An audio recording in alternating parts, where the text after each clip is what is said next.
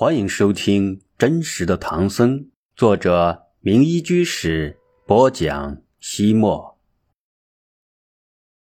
自小便是神童。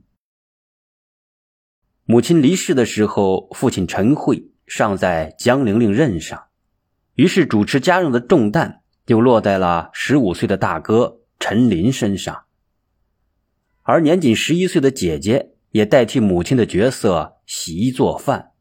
照顾幼小的陈一与多病的陈佑，陈家塌了半边天，日子自然过得忙碌而惨淡。好在一年之后，父亲辞官回了家乡，陈慧身长八尺，美眉明目，饱读诗书，满腹经纶，仪表堂堂，风度翩翩。本来他既有忠心报国之志，亦有经世济民之才。然而，时逢隋朝末年，年轻气盛的隋炀帝登上皇位之后，太想建立千秋伟业而名垂青史了，因此急功近利而立令智婚。陈慧所在的江陵奉命为隋炀帝建造行宫，作为县令，他必须亲自主持工程。一方面，他亲自经手了皇家行宫的靡费奢华；另一方面，他也目睹了被严苛盘剥的民众艰难偷生的悲惨。陈慧性情恬简，雅操高洁，很难与那些贪官污吏同流合污，更不愿意亲自压榨百姓。且见隋朝大局败坏，遂寡冠而去。他从江陵回到凤凰谷后，闭门不仕。尽管其后很多地方官多次举荐，朝廷也曾颁下调官文凭，都被他托病拒绝了。父亲的辞官归来，不啻给陈家带回了久违的快乐之源。尤其是小陈一，更是从父亲身上受益匪浅，奠定了一生的学养基础。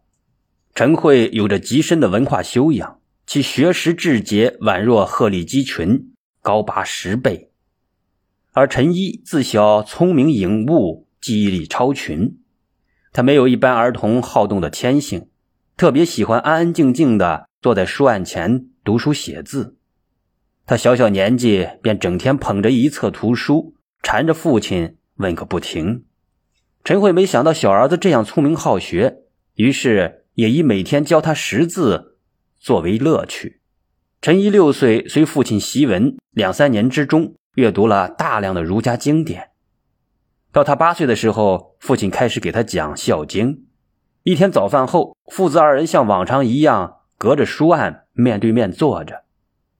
陈慧轻轻的咳了一声，说道：“今天我们讲曾子避席。”说着，陈慧在纸上写下“曾子避席”四个字。陈一。指着“曾子”二字说道：“我知道曾子，他是孔老夫子的得意弟子。”陈慧点点头，讲说道：“席就是炕席。古代没有椅凳之类的坐具，人们都是席地而坐。孔夫子为弟子授课之时也是如此。一次，曾子坐在孔子身边，夫子问他。”以前的圣贤君王有至高无上的德行，精要奥妙的理论，用之教导天下之人，人们就能够和睦相处。君王和臣下之间也没有不满。你知道那是为什么吗？曾子一听，马上明白老师要以深刻的道理来点化他，立刻站起来，走到他们所坐的席子之外，垂下双手。恭恭敬敬的回答：“我不够聪明，哪里能知道？还请老师把那些道理教给我。”这就是曾子避席的故事。此后，曾子避席就成了尊师重道的典故。你可明白其中的道理？陈一并没有直接回答，而是先站了起来，整理好衣襟，毕恭毕敬的站在父亲面前，鞠了一个躬，然后回答。孩儿明白，陈慧欣然，故意问道：“你明白就是了。为何要站立起来呢？陈一说：“各种典籍所阐释的道理，并不仅仅是书面知识，而必须身体力行。就像曾子回答老师的问题要避席，以表示他对老师的尊重一样。我既然已经明白了这个典故的道理，作为儿子的我在父亲面前又怎能安坐不动呢？当然也要避席。”陈慧见小儿子如此的颖悟绝伦，自然异常的高兴。亲朋好友听说之后，更是赞不绝口，纷纷以神童相许。加上小陈一温清慎厚，知书达理，所以从小就为邻居乡亲所喜爱。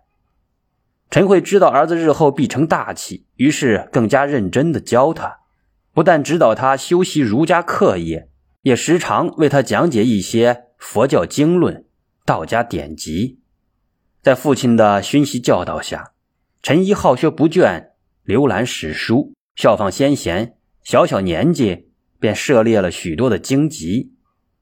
他还有一大特点：凡是学问，必求甚解，少有领悟，立即实行。从此，陈一不再与街上的顽童厮混，整日埋首于书本，专心致志的攻读。即使门外集市庙会上锣鼓喧天、百戏杂陈、热闹非凡，他也能够毫不动心。因此，他在少年时期便颇具儒雅风度。陈慧退隐之后，将家族振兴的希望全部寄托在了小儿子陈一身上。长子陈林自幼持家，读书不多；二子陈素，也就是长节法师，以为房外之人。三子陈佑体弱多病，难以指望，因而他在传授陈一学识的同时，也时常带他外出游学。在古代，中国先贤十分重视山水游历，人飘逸于丛林原野，漫游于名山大川，逍遥于天地怀抱，心灵很容易进入物我两忘的空明境界，从而使得性情。得以升华。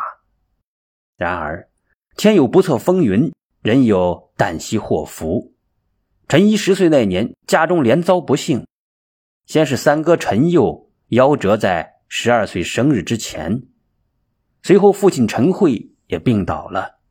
陈家第三子陈佑长得白白净净，眉目清秀，聪明伶俐，甚是可爱。然而，他从一生下来就多灾多难，怪疾缠身。弱不禁风。一年四季，他春天病殃殃，秋季体乏乏，夏受不得潮，冬经不得寒。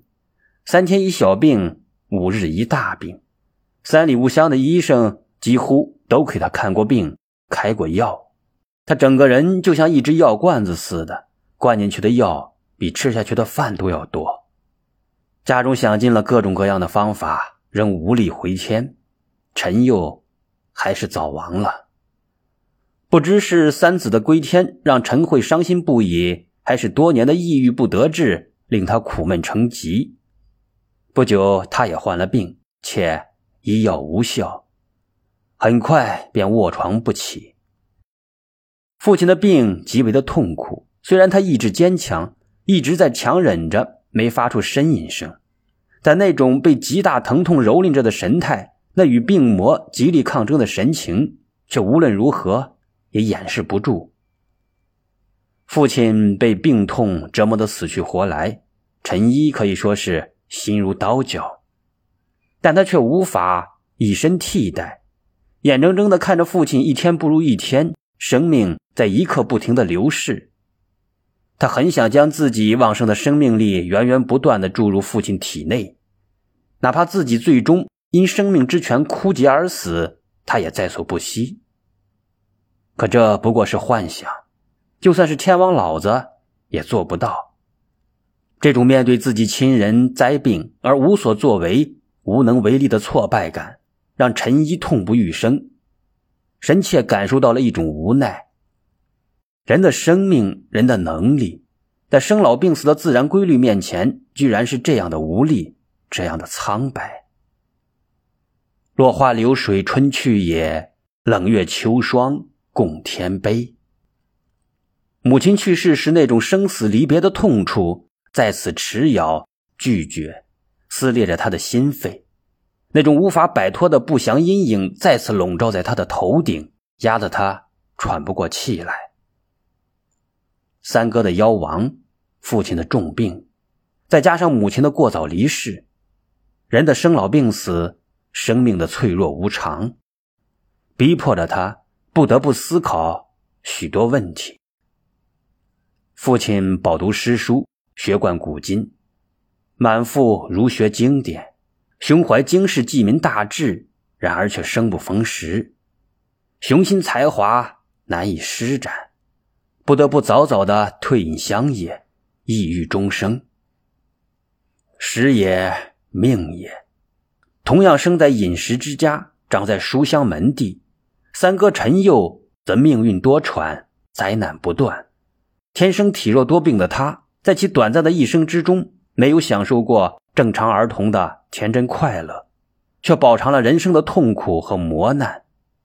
这一切是天生注定，还是命运捉弄？还有母亲，她是那样的勤勉，那样的和蔼，那样的善良。丈夫在外为官，是母亲支撑着整个家庭，养育了五个孩子，却为什么会英年早逝？难道冥冥之中的上苍是如此的善恶不分？中间不变，又是如此的无情无义。陈一百思不得其解，陷入与他小小年纪很不相称的苦闷彷徨之中。父亲的病一天重似一天，姐姐的出嫁冲喜无济于事，二哥长街法师从洛阳请来的名医也束手无策，病入膏肓了。认识神仙也无法令其起死回生。